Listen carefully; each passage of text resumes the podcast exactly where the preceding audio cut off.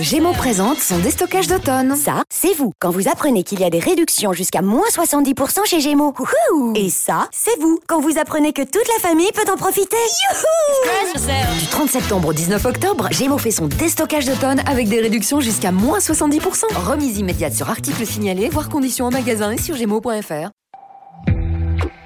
Vous êtes dans la newsroom. Bonjour, c'est Gilles Cardreux, je suis journaliste et je m'occupe plus particulièrement de cinéma et vous écoutez Newsroom, le podcast qui va à la rencontre des invités de Ouest France.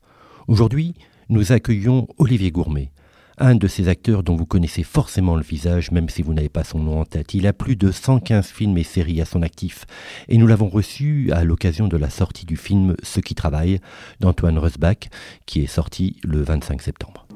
Dites-moi, droit dans les yeux, que demain, quand vous viendrez bosser, vous ne serez pas content que j'ai fait votre sale boulot Bonjour Monsieur Gourmet. Bonjour, merci de m'avoir invité. Allons droit au but, Monsieur Gourmet.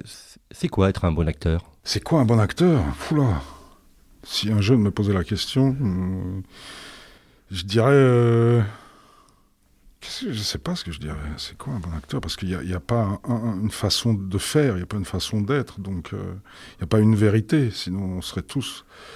Et je serais aussi un bon acteur si j'avais la, la recette. Euh, personnellement, je pense c'est du travail déjà, parce que je rencontre souvent des gens qui me disent euh, j'aimerais. Et je dis mais faites une école, faites une bonne école, parce que ça passe par euh, l'apprentissage de toute façon, des gens qui sont du métier, qui connaissent le métier et qui vous transmettent à la fois la technique et aussi la passion et la façon d'être, la façon de faire. Ça dépend aussi des professeurs que vous rencontrez. Euh, moi, j'ai eu la chance de tomber sur des gens qui étaient plutôt engagés et qui mettaient en avant. Et tout ça fait partie, je crois, de ce qu'est un bon acteur. C'est pour ça que je, développe et que je reviens un peu en arrière. C'est le fait que déjà, euh, que ce soit au théâtre ou au cinéma, euh, il y a des auteurs qui écrivent et qui ont un propos et un regard, une sensibilité sur le monde et sur ce qu'est le monde, que ce soit à travers des sujets très réalistes, très contemporains, ou des sujets parfois, enfin, de- de- de- de- de- des styles plus, plus, plus théâtraux, euh, plus burlesques, plus poétiques, plus lyriques. Euh, et, le propos est- est plus important que l'acteur lui-même. C'est-à-dire, il faut d'abord transmettre au spectateur ce qu'il y a à transmettre et à dire, de façon à ce que lui aussi puisse accéder à ce que cet auteur a voulu transmettre et a voulu dire. Donc il y a un respect déjà ça. Je pense déjà que comme acteur, c'est le matériel de base, avoir un respect pour ce matériel-là et ce qu'il dit et ce qu'il raconte aux spectateurs ou aux téléspectateurs, parce que même à la télévision, etc. Donc c'est de prendre conscience de ça. Après, sur le jeu lui-même, je pense que ça passe sur du respect, sur de l'écoute, beaucoup d'écoute de son partenaire, parce que quand vous prenez le temps d'écouter et que votre partenaire est juste, il vous donne le, pour parler simplement, il vous donne le là, il vous donne la note. Et si vous, de votre côté, vous avez travaillé seul, et c'est bien de travailler seul avant d'arriver, d'avoir travaillé son rôle et de connaître son texte, déjà, ça fait aussi partie d'être un bon acteur, c'est connaître son texte à la perfection. Je remarque souvent que les acteurs pensent connaître leur texte, mais ne le connaissent pas réellement à la perfection, c'est-à-dire sans aucune hésitation la moindre hésitation, c'est-à-dire que le texte n'est plus du tout dans la tête, parce qu'à partir de ce moment-là, le corps peut rentrer en action, et pour moi, être aussi un bon acteur, c'est travailler avec le corps, parce que dans la vie, en général, quand on reçoit une émotion, elle passe d'abord par le corps. C'est le corps qui la reçoit, et puis il transforme votre cerveau, ou votre façon de parler, ou votre façon d'être. Selon l'émotion que vous recevez, tout à coup, votre... Votre respiration peut changer, varier, peut devenir plus rapide, moins rapide, estomaqué. Et ça, voilà, et ça transmet tout de suite quelque chose de réel et de concret, plutôt que d'être dans la tête cérébralement. Ça passe par le filtre du corps. C'est aussi un apprentissage, faire parler son corps. Moi, je suis toujours attiré par la photographie. Avec une photo, un corps, on peut raconter tellement de choses plutôt que par des mots. Voilà, ça fait... Donc je pense c'est écouter, regarder, vraiment répondre euh, ici et maintenant, à ce moment-là, ce qui se passe sur un plateau de tournage. Donc arriver avec beaucoup de travail et en même temps ce qu'on dit euh, toujours la page blanche, c'est-à-dire que tout est à refaire en fonction de ce qui est en train de se passer à ce moment-là. Bon, c'est un peu long, j'ai raconté. Mais alors, du, du coup, parce que pour un, un certain nombre de, de- de spectateurs, ils vous connaissent, mais votre personnage euh, privé est moins connu que votre Oui, vos, que vos personnages dans les films. Oui. du coup, c'est un avantage alors oui. De pas de pas être un. Oui, pour moi c'est important. Comme je disais là, euh, ça répond.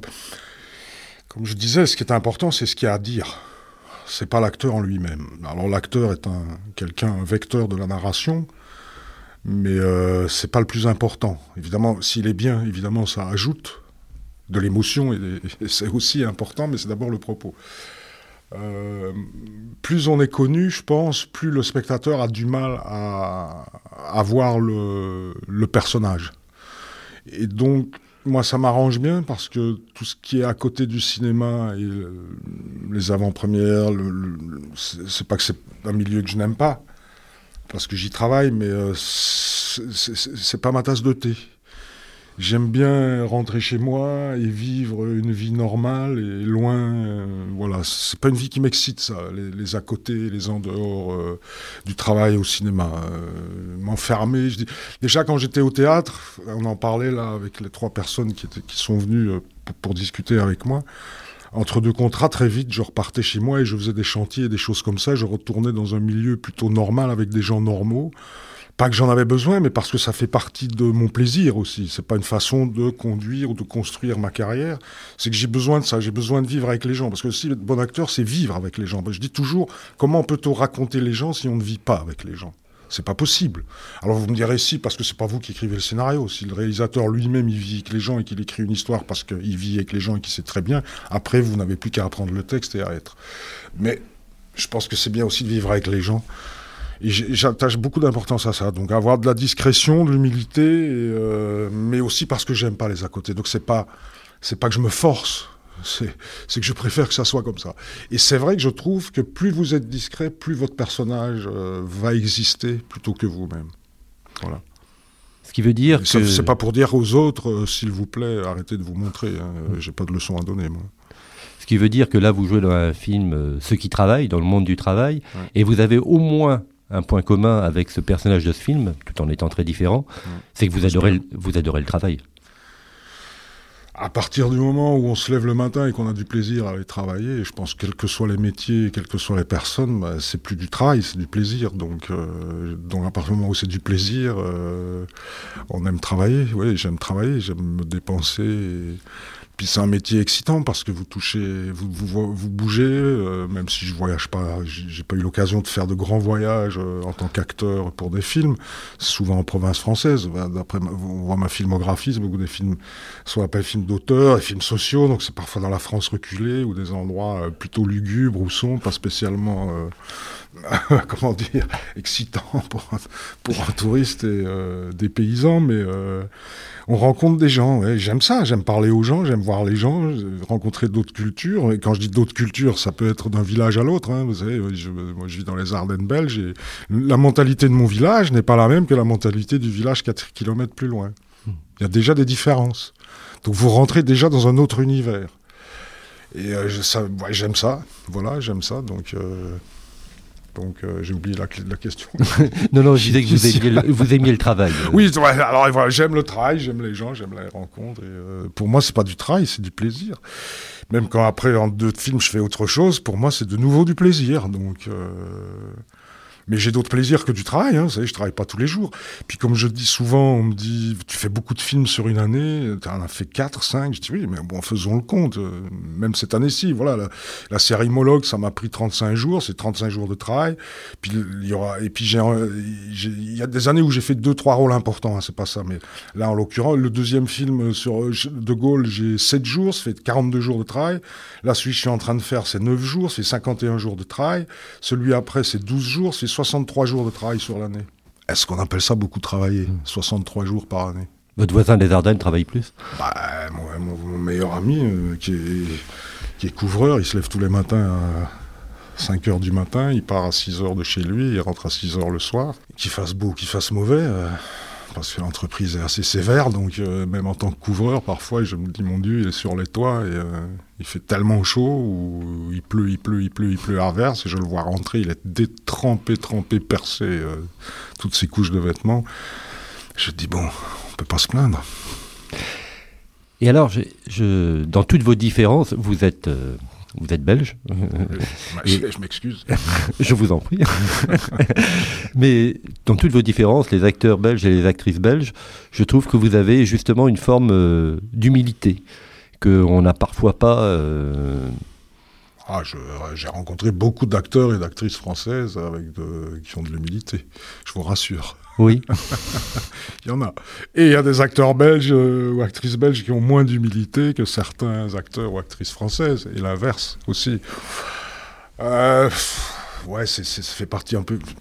Il y a quelque chose de pas faux hein, dans, ce que vous dites, mais je n'aime pas qu'on compare France ou Belgique vis-à-vis de ça.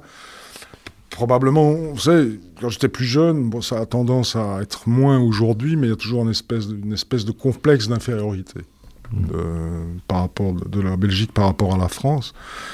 Ne fût-ce que parce que, ben, comme on disait encore avant, enfin je ne devrais pas le dire parce que l'auditeur n'a pas de repère par rapport à ça, mais euh, euh, sans la défaite de Napoléon à Waterloo, on serait probablement toujours français. Donc un jour, on nous a coupé le cordon ombilical, on nous a dit vous n'êtes plus français, débrouillez-vous, euh, maintenant vous êtes belge. Donc qu'est-ce qu'on fait? On a dû se construire une culture différente, une identité différente, et peut-être qu'il y a toujours eu une espèce de ouais, de sentiment de rejet par rapport à la France et, euh, et donc une espèce de, de, plus d'humilité, oui, sans doute, puisque voilà. Mais, euh, mais tant mieux, hein, si on. L'humilité est une belle qualité, je trouve. Dans ce film, justement, euh, votre personnage, à un moment, il fait un bilan de compétences. Et on peut trouver que la personne qui est en face de lui lui pose des questions très indiscrète. Donc je vais oser. de la même façon, elle vous dit par exemple, est-ce que vous êtes sentimental? Oui. oui. Oui. Pour certaines choses, oui, pas pour tout. Je suis pas. Altruiste? Mm, Oui. Ce qui explique aussi euh, que des fois le, le, monde dans lequel on vit euh, nous vous énerve? Ah, M'énerve depuis longtemps. Hein on n'a pas abordé le sujet avec nos, amis euh, qui nous poser des questions, dont il y avait deux syndicalistes, mais c'est vrai que depuis très longtemps, euh, j'émets des, suppositions et des idées sur qu'est-ce qu'on pourrait faire et qu'est-ce qu'on devrait faire ou, envisager de faire pour changer un tant soit peu les choses, que ce soit au niveau plus civique, de, la vie au quotidien de, l'ensemble de, la population, euh, ou, même sur le milieu du cinéma, ou de l'art, ou de la culture, où, euh, où il faut sans cesse résister. Euh, dans le cinéma, c'est toujours un peu plus difficile de financer des films qui ont, une sensibilité, une ouverture et un questionnement sur le monde, parce que ça n'intéresse pas la plupart des, des spectateurs qui préfèrent aller voir des films qui les divertissent, et je comprends, quand la vie est difficile, on n'a pas spécialement envie d'aller au cinéma pour euh, se poser des questions, et donc c'est bien qu'il y ait un cinéma divertissement, mais euh, ce qu'on ne doit pas oublier aussi, c'est que la culture et d'autres choses, les médias en l'occurrence, euh, permettent d'avoir une discussion et un questionnement, et de remettre en question certaines choses et de sensibiliser les gens sur certaines choses. Et on a plutôt tendance aujourd'hui, de par les gens qui font ou qui finance le cinéma à essayer d'évincer ce cinéma-là, au détriment d'un cinéma uniquement de divertissement. Et donc, voilà, j'appelle depuis très longtemps à résister à ça, à continuer à faire des premiers films et à aider des jeunes sur des premiers films ou des sujets qui sont parfois difficiles et qui ont du mal à se financer. De par ma petite notoriété, parfois certains films ont la chance de se faire, ce qui est assez euh, débile parce que toujours devoir se reposer sur une personnalité connue par les médias pour avoir accès à un financement, je trouve ça tellement absurde et ridicule qu'il faille une tête d'affiche pour cautionner un sujet, alors qu'il y a des acteurs formidables que personne ne connaît et qu'on ne connaîtra probablement jamais, qui feraient tout aussi bien, si pas mieux. Donc je trouve ça, euh, c'est toujours des questions financières, etc. Donc oui, tout ça m'énerve quand l'argent entre en jeu, et je sais que je ne crache pas sur l'argent et qu'il en faut, et qu'il est nécessaire jusqu'à un certain point.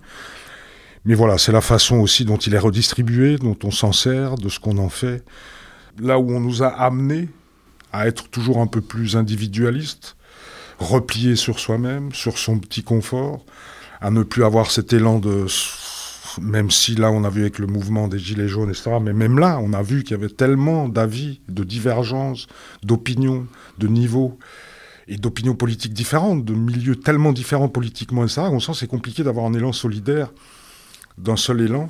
Mais oui, tout ça m'énerve, mais qu'est-ce qu'on peut faire? Et se sentir responsable? La question est, le film le soulève d'ailleurs, c'est on a souvent tendance à dire, OK, on sait comment le monde va, on sait que ça va pas bien, on sait qu'on devrait faire autrement, mais nous ne sommes pas responsables parce que ce n'est pas nous qui tirons les ficelles. Or, nous devons prendre conscience que nous sommes aussi responsables.